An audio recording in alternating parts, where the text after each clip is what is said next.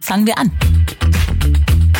Das ist ja echter bestehender Regenwald, der seit Jahrtausenden dort steht. Da pinkelt gerade der Jaguar an den Baum, da leben hunderttausend Insekten, da kriecht eine Schlange, da hüpft ein Tapir durch den Wald. Also das gibt es ja schon und es gibt nichts Geileres, als echten bestehenden Lebensraum zu schützen.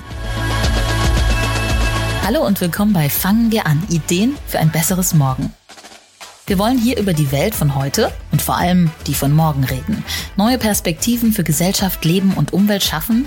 Das Ganze zusammen mit inspirierenden Persönlichkeiten. Ich bin Christina Deininger und ich freue mich drauf, hier mit ExpertInnen über ihre Herzensthemen zu sprechen. Ja, und vor allem auch darüber, was das alles mit uns zu tun hat. Was können wir tun auf dem Weg in ein besseres Morgen? Finden wir es raus. Fangen wir an.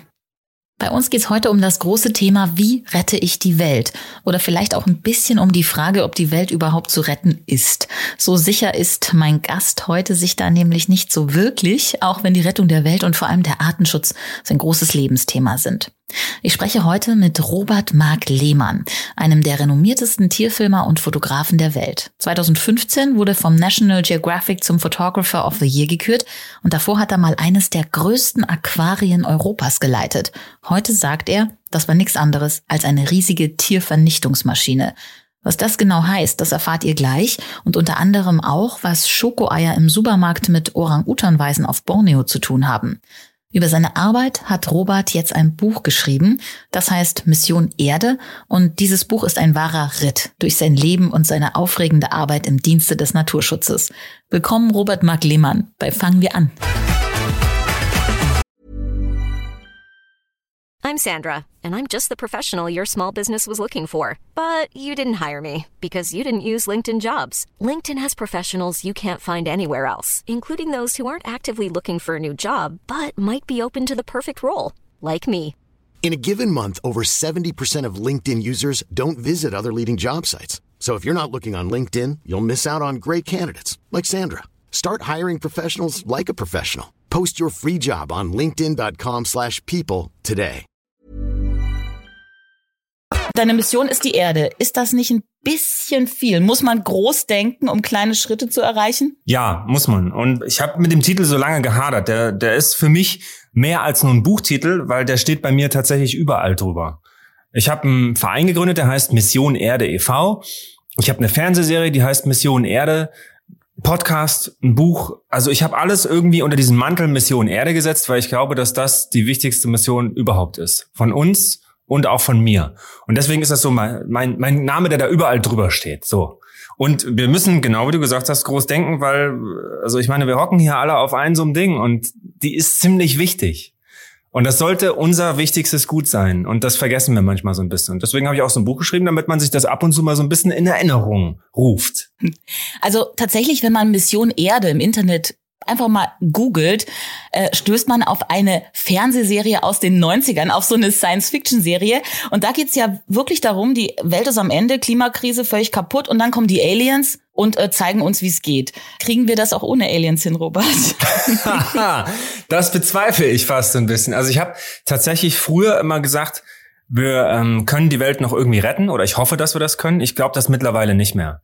Das ist jetzt so ein Satz, in, boah, da bricht jetzt großes Schweigen aus. Ne? Du, wir sehen uns ja gerade, das, das wissen die Hörer nicht. Da ziehst du die Augenbrauen nach oben, nix und denkst, ja. Ich hab's vermutet, aber vielleicht kleine Schritte retten ist vielleicht wirklich zu groß gegriffen, aber besser machen. Ja.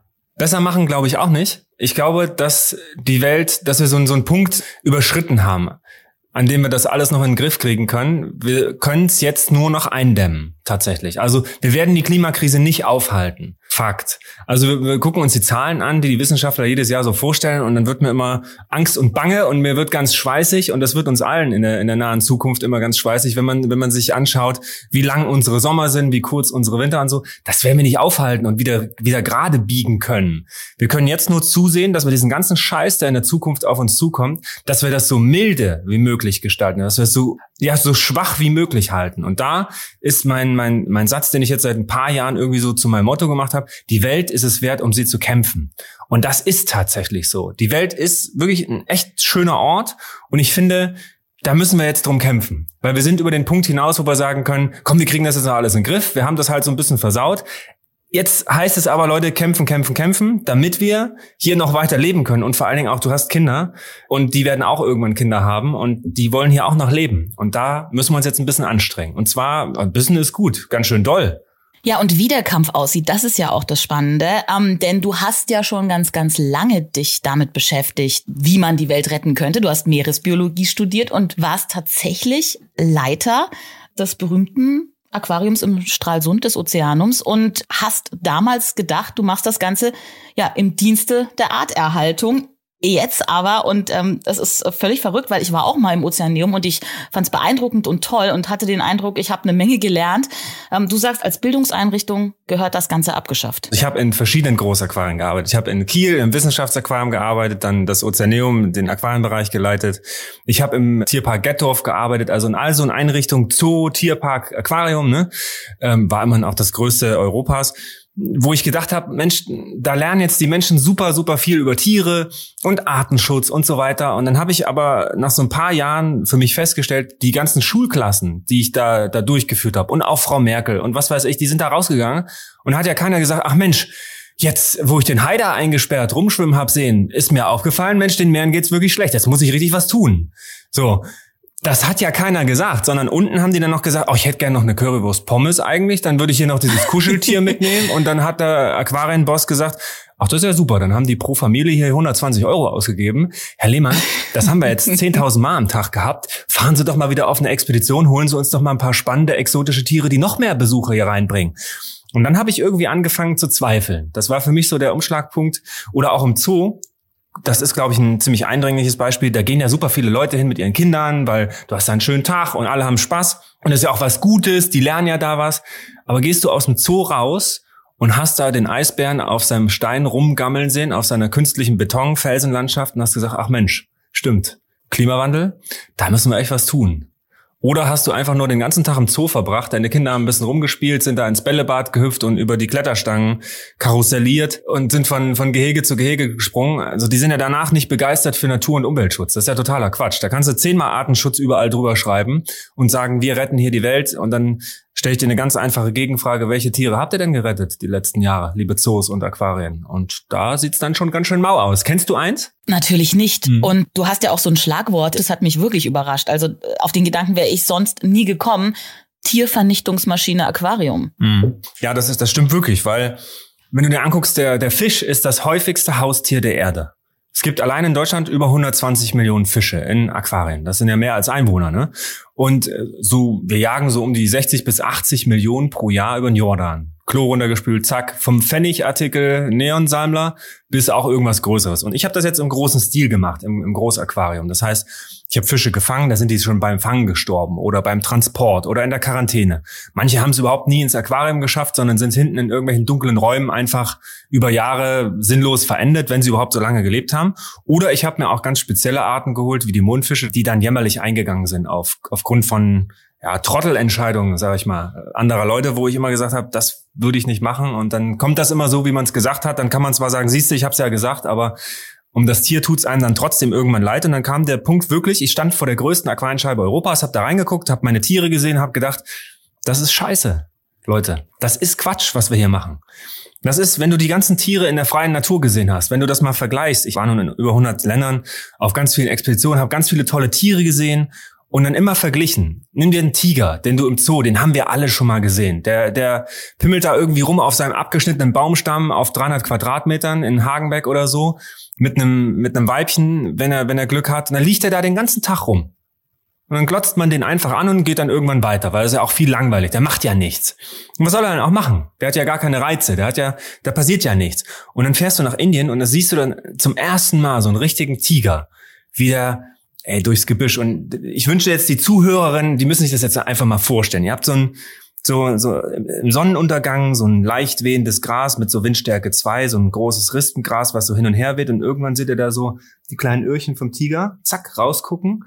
Der wackelt so, der hat wie so Augen auf den Ohren hinten drauf und wie er riecht und schnüffelt und so die Nase in den Wind hält und dann irgendwie eine Antilope oder irgendwas riecht, ein Gauerrind oder irgendeinen kleinen Bock und dann, dann läuft er so richtig durchs Gras und bewegt die Schultern so und duckt sich und guckt und schleicht da so durch. Und dann denkst du, ja, das ist ein Tiger. Und das, was ich bisher gesehen habe, das war leider einfach gar kein Tiger. Das war einfach eingesperrte Scheiße. Und es ist ja nicht so, dass die Zoos jetzt Tiger züchten, nach Indien fliegen und auswildern. Also wo ist denn dann der Artenschutz? Also ich kann natürlich den ganzen Tag sagen, ich mache Awareness-Kampagnen und aber wenn die Kinder eigentlich dümmer aus einem Zoo rausgehen, weil sie haben ja nichts über das Verhalten von so einem Tier gelernt, sondern einfach nur eingesperrte Tiere angeguckt. Die Eltern haben dafür Geld bezahlt, dann macht das in meinen Augen einfach keinen Sinn mehr.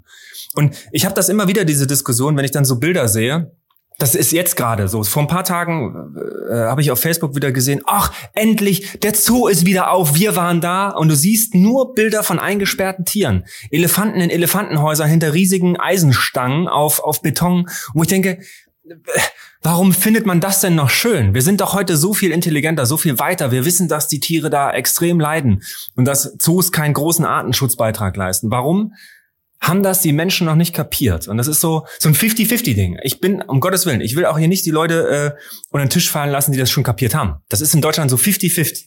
Das, das äh, wird zum Glück immer mehr, dass das Menschen checken, dass die Natur da draußen viel wichtiger ist. So, jetzt habe ich tausend Worte gesagt und habe dich überhaupt nicht zu Wort kommen lassen. So, du bist dran. Nee, nee, ähm, ich bin fasziniert. Das ist äh, wirklich, du hast äh, einfach mal untermalt, ähm, was auch dein Motto ist. Artgerecht ist nur die Freiheit. Ja, so ist es. Das ist ein schöner Satz, ja. ja. Und ähm, Du sagst ja auch, Artensterben, das Artensterben ist ein genauso ein großes Thema und genauso wichtig wie die Pandemie, die Klima, die Finanzkrise. Du sagst ja sogar, vielleicht ist sogar das wichtigste Thema, mit dem wir uns eigentlich beschäftigen müssen. Das könnte sein. Das ist, das ist noch so ein bisschen unsicher, weil man, man hat das in den sozialen Medien so jetzt ein paar Mal gesehen, ne? Diese Pandemiewelle, die kommt, hinterher kommt dann noch eine größere Welle Klimaschutz äh, oder die Klimakrise. Und dahinter sitzt halt noch mal eine fettere Welle und die heißt Artensterben. Das ist so ein Ding, ich habe das gemerkt damals, als ich studiert habe. Da waren so Leute wie ich überhaupt nicht mehr gefragt. Also die sich mit Arten auskennen, die die Wale retten wollen, mit Haien schwimmen wollen, die kleine Käfer bestimmen und so. Das war völlig sinnlos. Wir wurden so ein bisschen belächelt. Das heißt wir, ich war eigentlich fast der Einzige. Die sind dann ähm, eher so auf Molekularbiologie und Krebs und Biomedizin und Genetik und so einen ganzen Kikifax, wovon ich überhaupt keine Ahnung habe, der sicherlich auch wichtig ist, aber dadurch hat man in den letzten 30, 40 Jahren diese, diese Artengeschichte komplett vergessen. Artenschutz komplett vernachlässigt. Und ich möchte nicht herausfinden, was es bedeutet, wenn wir in Deutschland 90 Prozent unserer Insekten verloren haben. Das möchte ich gar nicht wissen, was das bedeutet, weil wenn du dann weißt, 84 Prozent unserer Lebensmittel existieren nur durch Bestäubung, da hat schon mal ein, ein, ziemlich kluger Mensch, Albert Einstein, gesagt, also wenn die Bienen weg sind, dann werden auch die Menschen relativ schnell weg sein. Und ich glaube, was der so gesagt hat, war eigentlich alles ganz klug. Ich sehe das ähnlich. Ich glaube nicht, dass das in vier, fünf Jahren passiert, aber so auf, auf kurz oder lang, so mittelfristig, so in 10, 20 Jahren wird's hier sehr interessant, was das Artensterben betrifft. Dann haben wir keine Orang-Utans mehr, keine Gorillas, keine Löwen, keine Giraffen. Das ist so ein Zeitraum, das, das werden die Zuhörerinnen und Zuhörer hier alle erleben. Ey, ich möchte nicht auf einer Welt leben, wo es, wo es keine Orang-Utans und so mehr gibt. Geht's eigentlich noch? Die sind in den letzten 20 Jahren um 50 Prozent eingebrochen. Du, es musste kein Mathe-Spezialist sein, um dir auszurechnen, wie lange das noch geht. So, und was das bedeutet, ne, wenn es keine Orang-Utans mehr gibt im Dschungel, das werden wir dann rausfinden. Oder wir tun was. Und das wäre geil. Wenn wir nochmal aufs Meer zurückkommen und auf das Artensterben, da hast du ja auch einen, um den du ganz besonders kämpfst. Ähm, für die meisten der absolute Bösewicht. Aber du sagst, also, weil du jetzt sagst, wenn die Insekten weg sind, was passiert dann in Deutschland?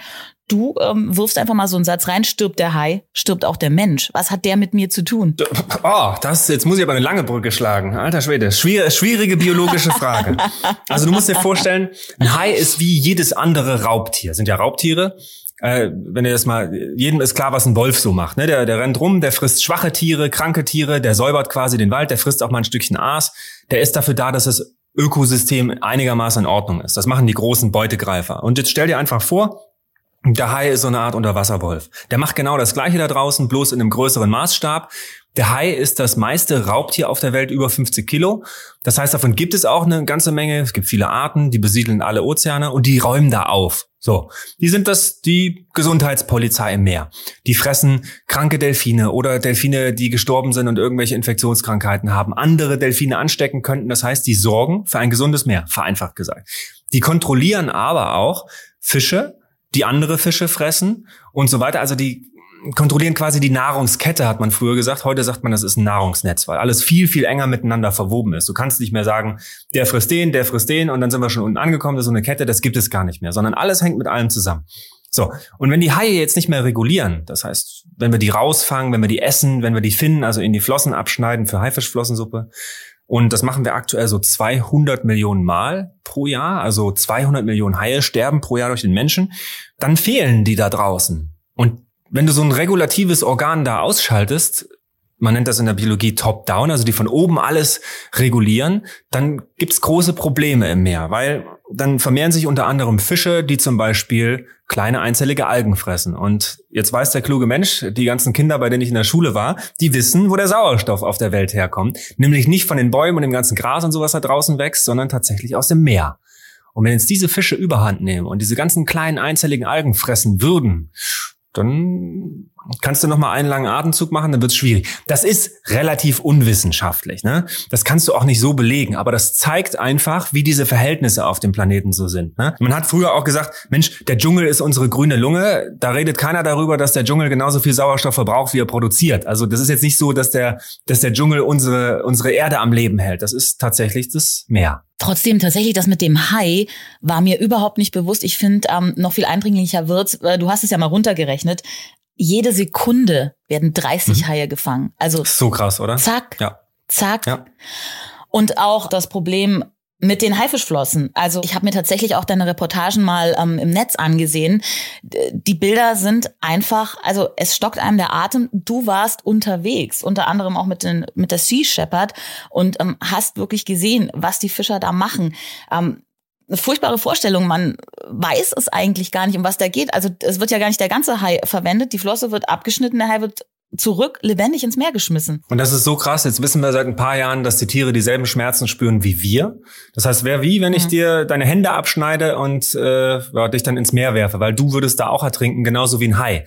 Die müssen ja mit offenem Maul die großen Arten durchs Wasser schwimmen, damit die Kiemen belüftet werden, damit sie Sauerstoff bekommen und ohne Flossen schwimmt sich schlecht. Dann sinken die einfach auf den Meeresboden und sterben dort. Das dauert manchmal 24 Stunden. Ertrinken oder ersticken die da unten.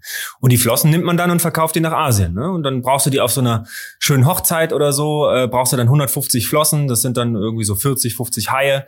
Boah, damit du eben zeigen kannst, ich bin besonders reich. Denn eine so eine Haifischflossensuppe kostet übrigens 150 Dollar. Und die besteht übrigens aus Hühnersuppe, weil die nach gar nichts schmecken, die Haifischflossen. Dann tut man da so ein bisschen Haifischflosse rein und sagt, die ist auch noch gut für die Potenz. Dabei ist genau das Gegenteil, sogar wissenschaftlich erwiesen der Fall, weil die Haie sind mit Methylquecksilber durchseucht. Das ist so ein natürliches Gift, was im Meer auch vorkommt, was auch durch den Menschen produziert wird und so weiter. Das geht in den Hai, weil die sehr, sehr lange leben. Und dann nimmt man giftiges Lebensmittel zu sich, was super viel Geld kostet, einen impotent macht und das macht in meinen Augen wenig Sinn. Aber trotzdem machen das Leute und der Bedarf hier und da steigt. Aber ich will nicht mal auf die Asiaten schiffen, denn äh, die europäische Fischflotte ist einer der größten Zubringer von Haifischflossen. Und überall Westafrika und so, das ist da findet viel Illegalität statt und da geht auch viel los. Also es findet nicht nur in der Illegalität statt und das finde ich ja das Krasse eigentlich. Ja, das, das stimmt. Das ist an vielen Orten ist es verboten und einige Länder scheißen aber einfach drauf, weil denen diese Rolle des Highs nicht klar ist. Das Geile ist aber auch hier, weil wir wollen ja nicht nur negative Sachen erzählen. Mhm. Es gibt auch super viele geile Länder, die sagen, ey, haben wir keinen Bock mehr drauf. Malediven, Bahamas oder äh, Truk Lagoon, also Mikronesien, die sagen, haben wir keinen Bock drauf, wir schützen die Haie, weil uns ist auch dieser ökonomische Wert dieses Fisches total klar. Weil wenn du einen Hai leben lässt, der wird 40 Jahre alt. Ne? Wenn du einen Hai einmal abschlachtest, dann ist er weg, dann hast du wenige hundert Dollar verdient.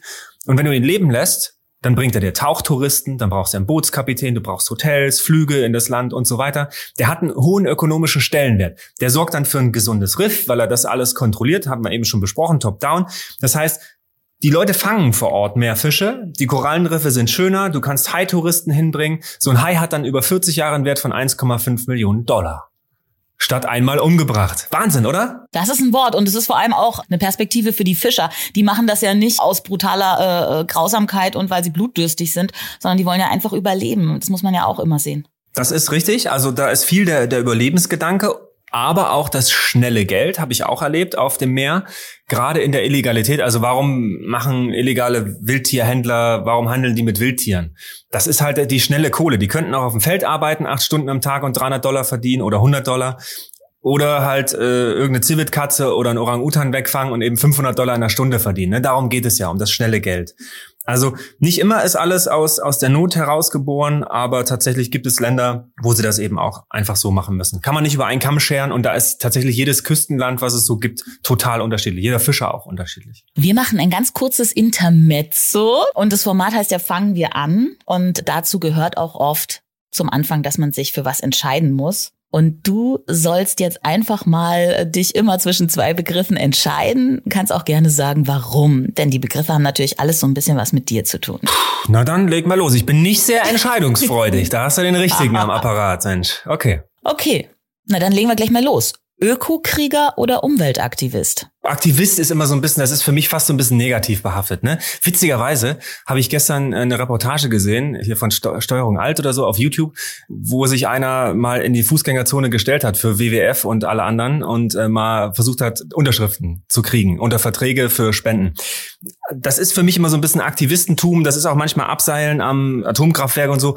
Finde ich manchmal eher so mittel sag ich mal, ich gehe oder versuche immer Sachen clever und klug anzugehen mit einem guten Outcome, ohne da auch außer Wilderern auf die Füße zu treten den Leuten. Und äh, Aktivistentum hat für mich immer so ein bisschen was, immer so, so einen leicht negativen Touch irgendwie. Deswegen, und, und Krieger finde ich jetzt nicht so schlecht, weil oftmals finde ich mich manchmal wieder mit einer kugelsicheren Weste in Situationen, wo man so als normaler Mensch lieber nicht sein möchte, mit Ex-Spezialkräften oder Rangern. Also da kommt das doch eher dem nah und Öko, kommt von Ökosystem und in denen bin ich ja unterwegs mit den Leuten. Übrigens auch in ein paar Wochen wieder. Also ich freue mich auch schon drauf. Auf die Gefährlichhaftigkeit, ja. Bist du dann wieder mit den Eco-Warriors unterwegs, ja? So ist es. Mit den Operatives, mit Pete Bethune bin ich dann wieder im Dschungel unterwegs und wir wollen mal so ein paar Leuten, die der Umwelt böse Sachen antun, ein bisschen auf die Finger klopfen. So, sagen wir es mal so. Müssen wir jetzt noch kurz einschieben für die Hörer, ist eine amerikanische Fernsehserie. Ähm, hast schon zwei Staffeln als Kameramann mit begleitet.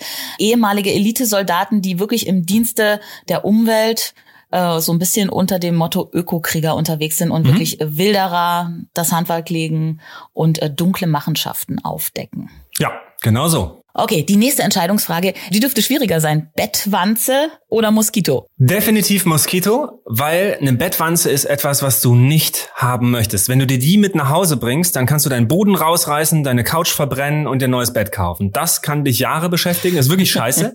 Gibt's große Probleme in New York und überall, wo, wo viele Pendler und, und oder Menschen aus vielen Ländern sind und so. Moskito geht wieder weg. Im schlimmsten Fall fängst du dir irgendeine fiese Krankheit ein, okay. Ist übrigens das Tier, was auf der Welt am meisten Menschen umbringt, die Anopheles-Mücke. Oh, krass. Ja, die überträgt Malaria. Ja, ja, Stichwort Tier, was Menschen umbringt, gleich die nächste Entscheidung. Wovor mehr Angst, Tiger oder Nashorn? Uh, vermutlich Tiger, aber unbegründet, weil ich, also ich war schon in Indien, der Tiger ist drei Meter neben mir herumgelaufen kein Problem. Solange der weiß, wo du bist und solange es nicht nachts ist und solange du den siehst, ist alles cool. Wenn du den nicht siehst, ist so ein bisschen mittel. Nashörner haben schon meinen Jeep angegriffen, aber das kommt auf das Nashorn an. Gibt fünf Arten. Und eigentlich ist nur eine Art ge gefährlich. Also das, das Spitzmaulnashorn in Afrika, das ist so ein bisschen ungemütlich. Die sind einfach, ja, die, die sind immer mit dem falschen Fuß aufgestanden. Das ist wirklich, ja, die haben immer irgendwie Probleme und Stress und äh, die, ja, vielleicht ist das Nashorn. Also, un, Mann, ich muss mich umentscheiden. Ich nehme das Nashorn. Ich nehme Spitzmaulnashorn. So, gut. Und ähm, wenn mal echter Urlaub im Zelt oder doch im Luxushotel? Was ist Urlaub? Ich verstehe das Wort nicht. Abwesenheit von Arbeit. Habe ich nicht. Weiß ich nicht, wann ich das letzte Mal Urlaub gemacht habe, aber ich wünsche mir manchmal wenn du äh, wieder irgendwo im Dschungel hängst in einer scheiß Hängematte, in der man nicht pennen kann. Und ich wünschte, ne, ich könnte sagen, ich kann überall schlafen. Nein. Es ist genau das Gegenteil. Ich kann eben nicht überall schlafen. Ich hasse es, in Hängematten zu schlafen. Ich hasse Flugzeuge und so weiter. Ich hasse Autos. Ich kann da überall nicht pennen. Deswegen würde ich, glaube ich, sagen, wenn Urlaub, dann boah, in so einem King-Size-Bett oder so, oh, mit einer frisch gewaschenen Bettdecke. Weißt du, kennst du dieses Gefühl frisch gewaschene Bettwäsche? Auf jeden Fall. Die ja. ersten fünf Sekunden sind einfach Boah. super. Das wäre, okay, dann entscheide ich mich dafür. So. Okay, und letzte Frage, Heinz Sielmann oder doch Cousteau? Schwieriges Ding. Früher hätte ich gesagt Cousteau, dann habe ich alle seine Filme gesehen und gesehen, wenn der irgendwo auf eine Insel gekommen ist, ist er erstmal auf eine Schildkröte gesprungen und hat ein Schildkrötenrennen gemacht. Der hat Wale mit Absicht überfahren, um Haie anzulocken und der hat äh, Handgranaten ins Riff geworfen, um dann zu zählen, wie viele Fische gestorben sind, um zu gucken, wie viele Fische leben denn hier im Riff. War zwar ein Typ, der gerne aufs Meer aufmerksam gemacht hat, aber in der Zeit auch echt alter Schwede. Deswegen würde ich mich lieber für Tierfilmer Heinz Sielmann entscheiden. Ich glaube, der hat der Umwelt weniger geschadet. Und dann danke ich dir dafür. Ähm, Stichwort Heinz Sielmann und Cousteau. Das ist ja jetzt auch so ein bisschen der Wechsel vom Ökosystem Meer über Land Du hast tolle, beeindruckende Unterwasserfotos gemacht. Wie gesagt, du hast auch diesen Preis gewonnen vom National Geographic für die Robbe an der Nordsee. Aber ähm, du fotografierst auch andere Tiere und da gibt's ein paar Bilder von den Orang-Utans. Wir haben vorhin schon kurz drüber geredet in Borneo aus einer Orang-Utan-Auffangstation. Wirklich Bilder von Orang-Utan Babys von Waisen, die nur auf den ersten Blick so richtig süß sind. Denn ähm, du sagst, wir hier in Deutschland sind dafür verantwortlich, dass diese Orang-Uta-Babys keine Mütter mehr haben. Was genau bedeutet das? Weil, also das hat mich wirklich geschockt, das wusste ich überhaupt nicht, den Zusammenhang, der da entsteht. Ja, das ist, wenn du in, in den Einkaufsladen gehst, ne, in den, deinen Supermarkt um die Ecke, und ins Regal mhm. greifst und dir da irgendwas rausholst. Und das hat den Bestandteil Palmöl. Ne? Dann schimpfen die Leute immer auf Nutella, aber das ist ja nicht nur Nutella, das ist auch eine Pizza, das sind Chips und was weiß ich. Und dann denken die Leute, da beginnt das meistens. Aber so ein Produkt, so ein Lebensmittel hat ja immer eine Vorgeschichte. Und die Inhaltsstoffe, die kommen ja irgendwo her. Und wenn du da, das ist eine, eine ganz einfache, anschauliche Geschichte, du greifst jetzt ins Regal, holst dir so ein Lebensmittel raus und das hat 10.000 Kilometer weiter eine Konsequenz. Nämlich, da kommt das Palmöl her. Und das muss dort angebaut und angepflanzt werden. Und da stand eigentlich mal Dschungel. Und in diesem Dschungel lebten eigentlich mal Orang-Utans und Sumatra-Nashörner und Tiger und Schlangen und alles Mögliche. Ja, aber das ist halt nicht lukrativ, deswegen hat man den Dschungel abgefackelt oder abgeholzt, der da seit Jahrtausenden stand und auch Jahrtausende brauchen würde, um zurückzukommen und hat jetzt dort Palmölplantagen. Und das passiert in einer, auf einer Skala aktuell von vier Fußballfeldern pro Sekunde. Also das ist halt einfach Wahnsinn. Ne? Und äh, dort steht dann diese Palmölplantage und naja, das braucht man für unsere Produkte. Und dann ist den Tieren der Lebensraum genommen. Und klar ist das schön, wenn der WWF mit dem Panda wirbt und, und Greenpeace mit dem Tiger und, und alle möglichen Leute mit den Nashörnern. Das sind die ikonische Artenschutzspezies. Ne? Aber es ist viel, viel wichtiger, nicht so eine einzelne Art zu retten, sondern tatsächlich den Lebensraum dieser Tiere. Weil das ist halt, das ist die Lebensgrundlage. Ja, es ist ja nicht, nicht wichtig, Menschen zu retten, sondern es ist wichtig, die Erde zu retten. Das ist das Entscheidende, da, wo wir leben. Sonst ist das einfach weg. Und das zählt für den Orang-Utan genauso, weil die haben ihre Lieblingsbäume, wo die ihre Nester jeden Abend drauf bauen, wo die drauf leben. Und wenn dann einer ankommt und unten die Kettensäge ansetzt oder das Feuerzeug, dann gehen die da nicht runter. Und die Konsequenz kannst du dir ausmalen. Das überlasse ich jetzt den Zuhörerinnen, was da passiert. Und im Endeffekt überleben manchmal die Babys dieser Mütter und die sind schwer traumatisiert, wie ein Kriegskind, ein, ein Flüchtlingskind aus dem Krieg, wo die Eltern erschossen wurden oder so. Also es ist schon, das macht mich sehr traurig, weil du guckst dir diese Orang-Utans an und ich habe die äh, viele, viele Tage angeguckt und am Ende fiel mir das richtig schwer, die am Ende noch Affen zu nennen. Das wird diesem Tier nicht gerecht oder diesem, diesem Wesen. Der heißt ja nicht ohne Grund auch Orang-Utan, also Mensch aus dem Wald. Die sind wie wir die sind wirklich wie wir. Die sind 96 Prozent gleich mit uns. Die stehen uns jetzt nicht am nächsten, das sind die Schimpansen. Aber Schimpansen sind auch brutal. Die töten auch andere Tiere und so. Und Orang-Utans, weißt du, die, die haben Sex in der Missionarsstellung, die knutschen miteinander. Das machen andere mhm. Tiere nicht. Die sind wirklich wie wir. Die sind, wenn du die anschaust und denen ins Gesicht guckst und schaust, wie die sich verhalten, was sie für einen Schabernack treiben. Die ärgern sich gegenseitig, die necken sich gegenseitig, die sind traurig, die sind lustig die sind wirklich wie wir. Und wenn du dann, das war so für mich ein ganz, ganz einschneidender Moment in meinem Leben, als ich auf, auf einen Auslöser gedrückt habe und festgestellt habe, scheiße, ich bin daran schuld, was hier passiert. Weil ich habe mir keine Gedanken gemacht darüber, was ich kaufe, was ich esse, was ich trinke.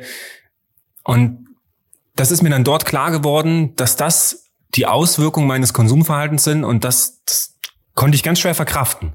Und dann war das für mich wirklich sehr, sehr wichtig, die Erfahrung, die ich da persönlich gemacht habe, das anderen Menschen zu erzählen, weil ich glaube nicht, dass wenn Leute die Bilder sehen und das Erlebte lesen, was ich dort gemacht habe, dass dann noch jemand sagt, das ist mir doch völlig egal. Das interessiert mich nicht. Ich kaufe das jetzt trotzdem.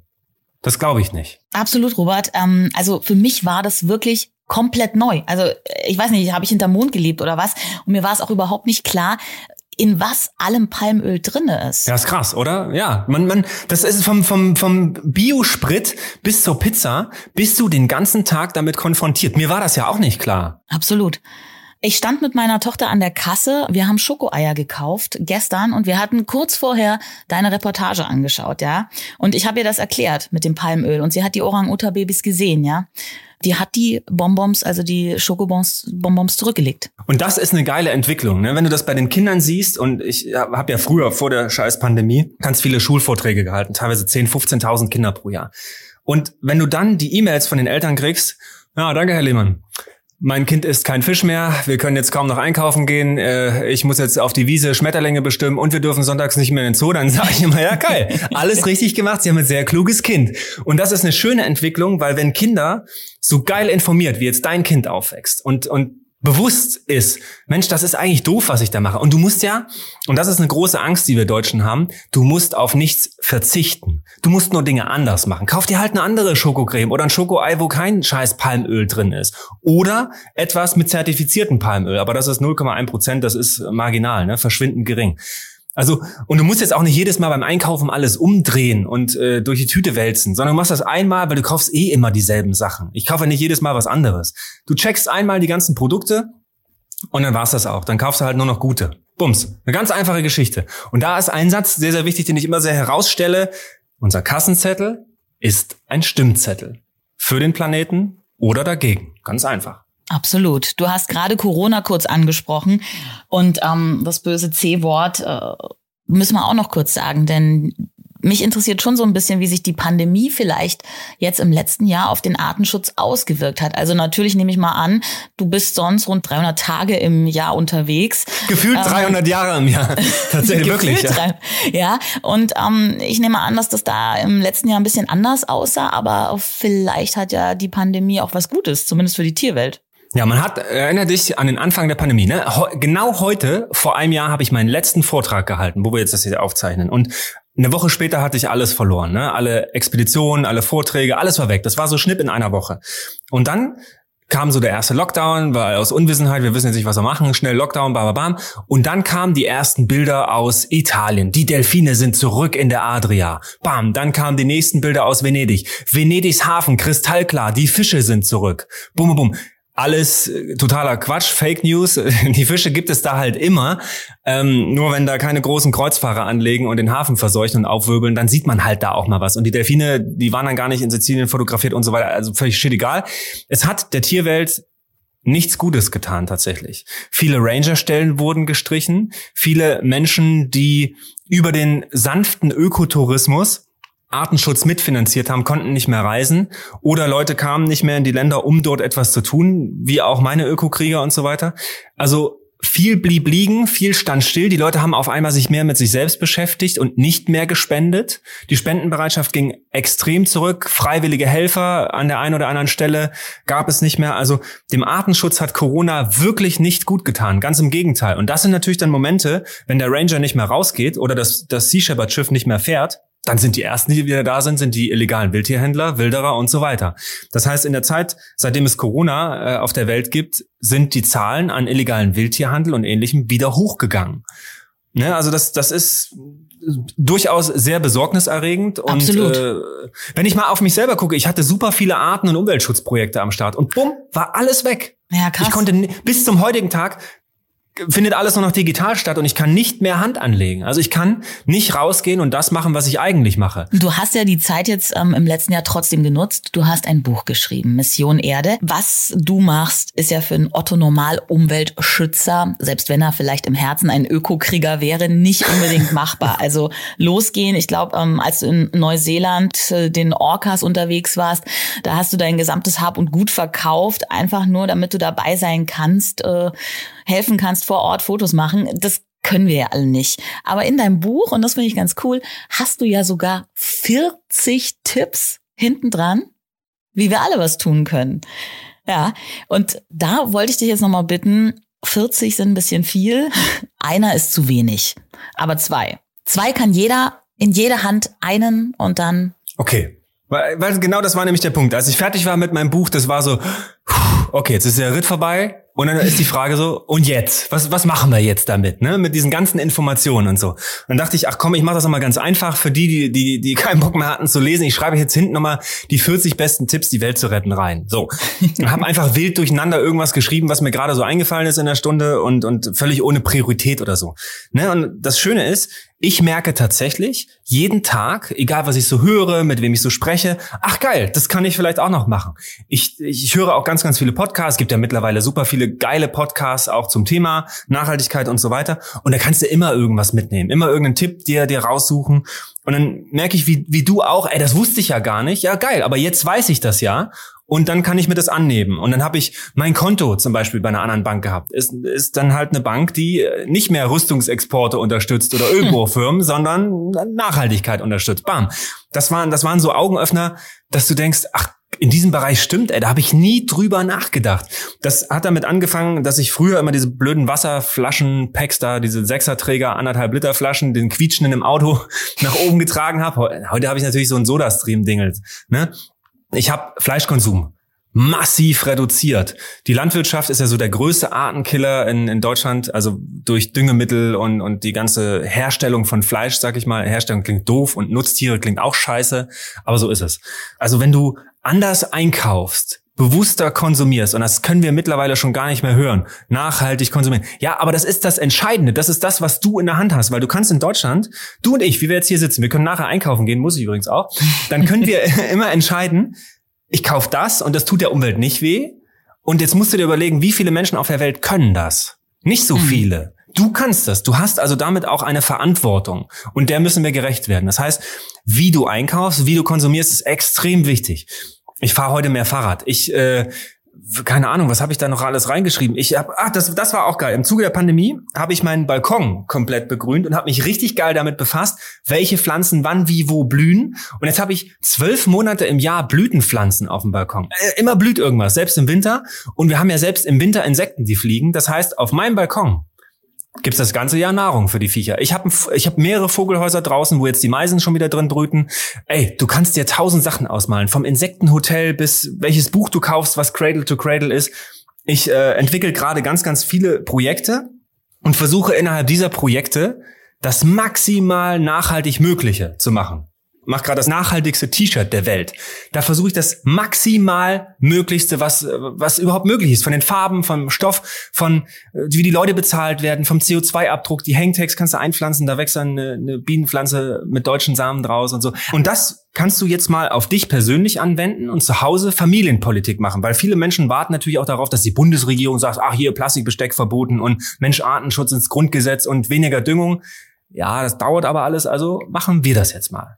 Wir als Familien oder als Singles oder wie auch immer ihr da draußen lebt, ihr macht jetzt eure eigene Politik und entscheidet jetzt eure eigenen Entscheidungen. Was kaufe ich? Wie lebe ich? Wo habe ich mein Konto? Welches Auto fahre ich? Was esse ich? Und wo werfe ich überall eine Seedbomb mit einheimischen Samen auf eine Grünfläche? So. Und wie oft lasse ich meine Katze raus? Ah hm. ja, darüber hatten wir im Vorgespräch gesprochen. Genau, also so richtig artgerecht würde ich mir, glaube ich, nicht vorkommen, wenn ich meine Katze nicht den ganzen Tag über auch mal rauslassen würde. Aber ich lasse sie eben nicht raus ähm, in der Dämmerung. Ja, ich weiß. Wenn sozusagen die Vögel noch so ein bisschen, ja, nein, ich soll sie drinnen lassen. Nein. Das ist die Scheiße mit der Katze. Das ist wirklich, die Katze ist tatsächlich der zweitgrößte Artenkiller der Welt. Nach dem Opossum. So, also Opossum sind noch schlimmer. Ein Glück hast du kein Opossum als Haustier. So. Und äh, Katzen werden in anderen Ländern, auf den Christmas Islands oder so, da werden die wirklich erschlagen, weil es die krassesten Artenkiller sind. Es gab eine geile Studie mal aus England, da haben Leute wie du haben dann gesagt, nee, meine Katze, die jagt ja auch nicht, die bringt ja gar nicht, ich lasse die gar nicht so richtig raus und die bringt ja auch nie ein Mäuschen. Dann haben die den Katzen Kameras umgehängt und siehe da, die liebsten Katzen, denen nie was zugemutet wurde, die haben dann am Tag 28 Vögelchen platt gemacht und 20 Zauneidechsen, die vom Aussterben bedroht sind, die ein oder andere Blindschleiche gefressen und noch den, die Nachbarskatze befruchtet. Also äh, ja, das ist so ein bisschen Mittel mit den Katzen, weil das sind halt im Gegensatz zu den Hunden echte krasse Raubtiere und ich find's super krass, dass es keine Katzensteuer gibt, um sowas zum Beispiel auszugleichen. Ne? Ich habe ich hab eine Hündin, die ich gerettet habe aus Rumänien, die wäre sonst ein Fellkragen geworden, das finde ich so geil. Und äh, da zahle ich natürlich Hundesteuer. So. Und warum macht man das nicht für Katzen und fördert dann damit die Artenschutzprojekte, weil Katzen wirklich viele Tiere platt machen. Das ist echt krass. Dass das nicht artgerecht ist, wie, dass man eine Katze nicht rauslässt, das ist mir auch klar. Und das würde ich auch niemals fordern. Aber es ist ein Dilemma. Das ist tatsächlich, wo es, wo es keine richtige Antwort gibt und wo es, hm. wo es, wo es schwierig wird. Katzen sind fucking Raubtiere und die unterscheiden sich kein Stück von einem wilden Tiger da draußen. Die verhalten sich ja genauso. Meine, meine Eltern hatten auch eine Katze, ne? Das habe ich nun 14 Jahre oder 15 Jahre beobachten können, wie diese Katze sich verhält. Exakt wie ein Tiger. Und das machen die da draußen auch. Leute, seid euch gewiss, auch wenn eure Katze keine Maus mit nach Hause bringt, die macht es da draußen. Oh ja. Oh ja, okay. Also ähm, ich werde meine Katze glaube ich, später doch noch mal rauslassen. Aber ich glaube, es ist ja auch wirklich so, und das sagst du ja auch, alles kann man gar nicht beachten und alles. Und jeder kleine Schritt, den man eben doch macht, ist ein Weg zum Ziel. Und da wäre der nächste, vielleicht kleine große Schritt, wenn man sich dein Buch besorgt, denn auch das rettet die Welt so ein bisschen, zumindest den Regenwald. Was hast du dir da überlegt? Das muss man unbedingt noch erwähnen. Ja, also ne, wenn ich Projekte mache, dann mache ich die ganz oder gar nicht. Und hier war mir wichtig, dass ich ich arbeite mit Wilderness International zusammen, das ist so eine Stiftung. Und äh, die machen echten Artenschutz, indem sie nicht nur Bäume pflanzen, wie jetzt irgendwelche Influencer für 50 Euro pro Baum irgendwo eine Fichte in die Eifel stellen und dann sagen, ich habe nur einen Baum gepflanzt, ja, die wird von der Ziege gefressen oder vom Reh oder kackt ab, weil sie völlig sinnlos da angepflanzt wurde, sondern die pflanzen Baum- und Strauchwerk, das heißt, was schnell CO2 bindet, was schnell äh, Vögel, Vögeln Nistplätze bietet und für Insekten gut ist und so. Und mit jedem Baum, den die pflanzen, retten die ein Quadratmeter echten Urwald in Kanada und in Peru. So, und jetzt musst du dir überlegen, so ein, so ein Quadratmeter Urwald, der, der hat, keine Ahnung, 150 Kilo CO2 gespeichert. Da hast du schon mal deinen CO2-Abdruck als, als Single-Haushalt von, keine Ahnung, einem Monat ja quasi kompensiert. Das ist ja echter bestehender Regenwald, der seit Jahrtausenden dort steht. Da pinkelt gerade der Jaguar an den Baum, da leben hunderttausend Insekten, da kriecht eine Schlange, da hüpft ein Tapir durch den Wald. Also das gibt es ja schon und es gibt nichts Geileres, als echten, bestehenden Lebensraum zu schützen. Das mit den Bäume pflanzen ist alles geil, aber da wird auch aktuell echt viel Greenwashing und Schindluder getrieben und völlig sinnloser Quatsch gemacht. Ne? Aber bestehenden Lebensraum retten, das ist für mich die einzig richtige Variante. Und deswegen habe ich gesagt, Leute, also das habe ich mit dem Verlag so besprochen, ich möchte, dass mein Buch ein Euro teurer wird und dieser eine Euro, was kostet gerade mal ein Euro? Hm geht an einen Quadratmeter Regenwald. Da habe ich mir eine Fläche besorgt in Peru und jetzt hat die Auflage meines, meines Buches, die erste Auflage sind, glaube ich, 12.000. Also habe ich 12.000 Quadratmeter Regenwald in Peru besorgt. Da gibt es auch eine GPS-Koordinate. Jeder kann sich dann angucken, wir als Leser-Community, das ist jetzt unser fucking Regenwald. Und da gibt es gerade Jaguare, die, die dort die, die Bäume ankratzen und markieren. Das ist doch ein geiles Gefühl. Und wenn du so ein Buch gekauft hast, dann weißt du, mir gehört jetzt ein Quadratmeter Regenwald in Peru. Da darf niemand dran, da darf nicht gewildert oder abgeholzt werden. Der gehört jetzt uns. Und zusammen als Leser-Community dieses Buches haben wir halt ein Riesenstück Regenwald geschützt. Und geil wird's, wenn dann noch mal eine zweite Auflage kommt. Und ich will das jetzt bei all meinen Sachen. Überall will ich das dran heften, dass es ein, zwei, fünf Quadratmeter Regenwald dazu gibt. Und dass das wichtig ist, ist ja schon klar, wenn du, guck mal, überleg mal, ich bin jetzt 38.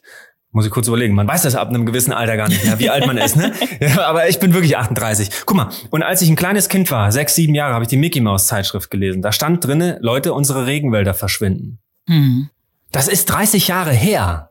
Und es hat sich nichts getan. Es ist viel schlimmer geworden. Deswegen ist das wirklich, wirklich wichtig, dass wir die Lebensräume, denen es noch gut geht, dass wir die wirklich substanziell und wissenschaftlich fundiert erhalten. Und das habe ich mit dem Buch gemacht. Und das ist auch irgendwie, ist doch ein geiles Gefühl, wenn du schon, du hast nur das Buch gekauft und hast es gelesen, vielleicht ein bisschen Spaß gehabt und hast damit schon den ersten Schritt zur Weltrettung irgendwie getan. Genial. Unsere Welt. Danke dir, Robert Mark Lehmann, dieses Gespräch. Habe wirklich ganz viel Spaß gehabt und ja, bin auch ein bisschen nachdenklich geworden. Und ich wünsche dir alles Gute. Schön, dass du dabei warst. Vielen, vielen Dank und likewise. Also rausgehen, Welt retten. Seid lieb zueinander. Das war Fangen wir an. Ideen für ein besseres Morgen.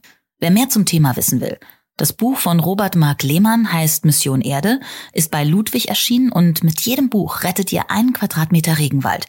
Ihr tut also wirklich direkt was zur Rettung unserer Welt.